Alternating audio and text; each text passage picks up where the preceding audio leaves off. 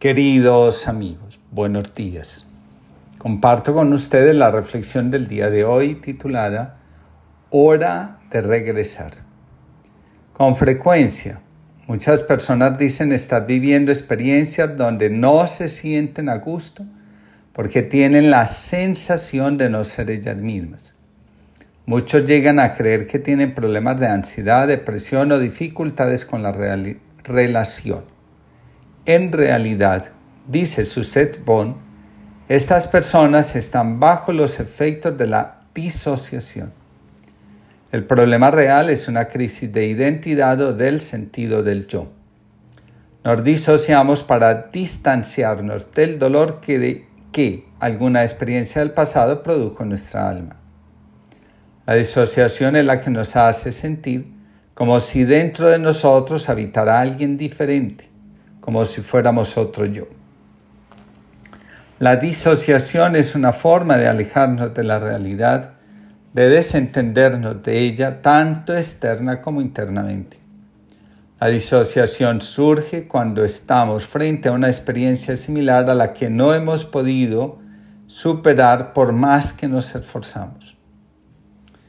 Si la experiencia que nos marcó profundamente fue la relación de pareja, cada vez que se intenta entrar en una nueva relación, surge el sentimiento de incomodidad. Se empiezan a buscar excusas y razones para no continuar. De un momento a otro desaparece el bienestar que se estaba experimentando en la relación, surgen las dudas, los temores asaltan la conciencia y empezamos a vernos extraños, como si, fuéramos otros. Cuando la disociación se activa aparece el desencanto. Lo que antes nos gustaba y llenaba de placer, ahora produce tedio y cansancio. Algunos dicen, pasamos de mucho a poco y a casi nada. Bajo el efecto de la disociación se pierde la capacidad de disfrutar. Las personas empiezan a sentir que se entumecieron emocionalmente. Tengamos presente que gracias a la capacidad de olvidar para poder sobrevivir, es que tenemos dificultad para recordar la experiencia que dio origen a la disociación. El problema está en que todo lo que vivimos queda registrado en el cuerpo y cuando aparece un estímulo adecuado se activa no el recuerdo, sino la estrategia de sobrevivencia. Por esa razón es que deseamos huir. Cuando ya no podemos escapar, nuestro cuerpo, nuestro corazón y nuestra mente buscan cómo no estar. Un hombre iba caminando con dificultad por la orilla de un río. Observó que la orilla opuesta era mucho más transitable, pero no podía alcanzarla a nado porque la corriente era muy fuerte. Así que paró, reunió algunas cañas y los materiales necesarios y construyó una balsa. Subido en ella cruzó el río sin problemas. Una vez llegado a la otra orilla, sintió tristeza al pensar en abandonar su embarcación. Consideraba todo un logro personal haberla construido y le gustaba contemplarla. De modo que decidió cargarla sobre sus espaldas y reanudó su marcha. Pero, conforme iba pasando el tiempo, sus pasos se hacían cada vez más torpes y lentos. A pesar de que el camino era más fácil, se iba quedando sin fuerzas y empezó a preguntarse si había valido la pena cambiar de orilla. Tardó tiempo en darse cuenta del desgaste que le estaba suponiendo llevar la balsa a sus espaldas mientras escalaba hacia las cumbres de la montaña.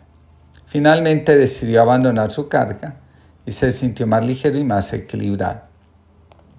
Según Mario Carlos Salvador, podemos reconocer una disociación en alguien si le notamos como robotizado, no presente, con la mirada perdida, con un tono de voz plano, cuando parece que no nos escucha bien o no nos entiende de manera fluida, o parece insensibilizado, como alejado de la realidad presente, desconectado y con lagunas de memoria. Este estado disociativo se ha gestado a través de la vía parasimpática, en concreto a través de la rama posterior del nervio vago, con lo cual podemos encontrar señales somáticas, como un ritmo cardíaco y respiratorio lento, pupilas contraídas o fatiga, pudiendo llegar incluso hasta el desmayo. Si nos dejamos arrastrar por la disociación, perdemos la oportunidad de salir de ella y volver a conectar con nosotros mismos, con nuestros sueños, con la persona que realmente somos. En este proceso es importante contar con personas que nos escuchen, nos acojan, nos hagan sentir protegidos y sobre todo que nos ayuden a digerir lo que está sucediendo y nos ayuden a ir integrando en la psique y en el cuerpo paulatinamente lo que nos abrumó sin la carga emocional correspondiente. Mantener la disociación puede ser no solo muy doloroso, sino también muy costoso para nuestro bienestar. Superar la disociación hace posible que volvamos a conectar la cabeza con el corazón, que el alma vuelva a vibrar con aquello que antes la expandía. La disociación también es la respuesta a una experiencia de soledad extrema. Cuando sucedió algo que llenó el alma de mucho dolor, no contamos con personas que nos escucharan, que entendieran lo que nos sucedía. Al contrario, las personas en su afán de ayudarnos y evitar que sufriéramos, con sus actitudes y respuestas, terminaron haciendo que nos sintiéramos más solos que al principio. Sentir la soledad extrema hace que la impotencia gane terreno en el alma y en el corazón. En estas condiciones comenzamos a repudiar parte de nuestro yo. Así se instala la disociación en el alma. Dejar solo a alguien con su dolor puede ser una señal de respeto. Lo que estamos llamados a cuidar es una actitud abierta de escucha, de empatía y sobre todo de aceptación incondicional. Si la soledad perdura en el tiempo, aparece lo que se llama trauma relacional o complejo. En el primero empezamos a vincularnos con los demás a partir del patrón de conducta que nos llevó al dolor. En el segundo, asumimos la identidad de la persona con la que vivimos la experiencia dolorosa. En ambos casos, la actitud que asumimos se convierte en el inconsciente, en una forma de retener a quien nos hizo daño. Sin darnos cuenta, pasamos de víctimas a victimarios. Obrando así, el dolor permanece y la desconexión se vuelve un patrón normal de conducta y hasta un estilo de vida y de relación. Llegué al dolor por la alegría. Supe por el dolor que el alma existe. Por el dolor allá en mi reino triste, un misterioso sol amanecía. Era alegría la mañana fría y el viento loco y cálido que embiste. Alma que verdes primavera viste, maravillosamente se rompía así la siento más. Al cielo apunto y me responde cuando le pregunto con dolor tras dolor por mi herida. Y mientras se ilumina mi cabeza, ruego por el que he sido en la tristeza a las divinidades de la vida. José Hierro.